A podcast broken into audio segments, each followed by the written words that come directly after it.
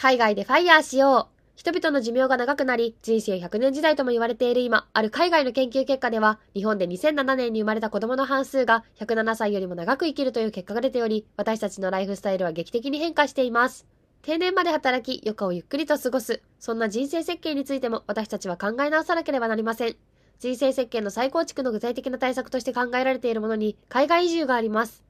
海外でリタイアするなんて、よほどのお金持ちじゃないとできない。そう思い込んではいませんか？日本人の海外移住の歴史は古く、150年以上前から行われています。北米や中南米を中心に、全世界に推定360万人ほどの海外移住者や日系人がいるとされています。このことからも、海外移住は決して夢のような話ではなく、皆さんも実現可能なものであることがわかります。今回は、そんな海外でリタイアするにはいくら必要なのかについて見ていきます。リタイア後は海外に住みたい、海外での生活に憧れている方は、ぜひ最後まで見ていってくださいね。リタイア後の海外移住のきっかけになるかもしれません。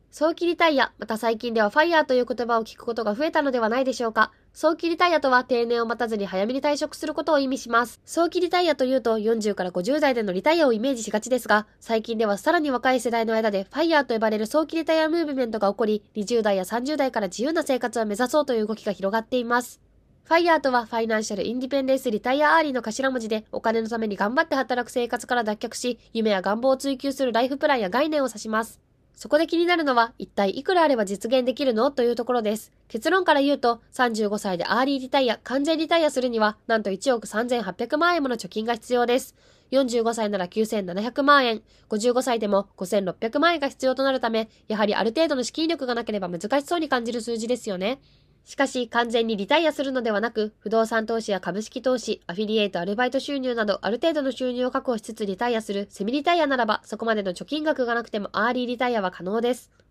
例えば65歳まで副業などの収入を月30万円確保できるならば、35歳時点で3000万円あればアーリーリタイアは可能なのです。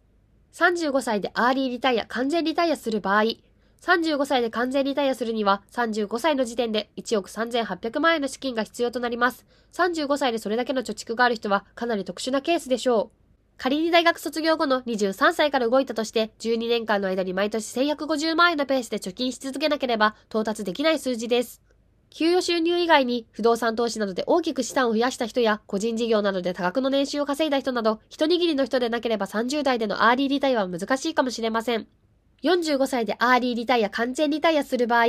45歳の場合は9700万円と35歳のケースよりは少し現実的な数字となっています。しかし、やはり40代で1億円弱の貯蓄を持っている人もそれほど多くはないでしょう。会社員の給与収入だけでなく、投資などで着実に資産を運用すれば実現の可能性は高まります。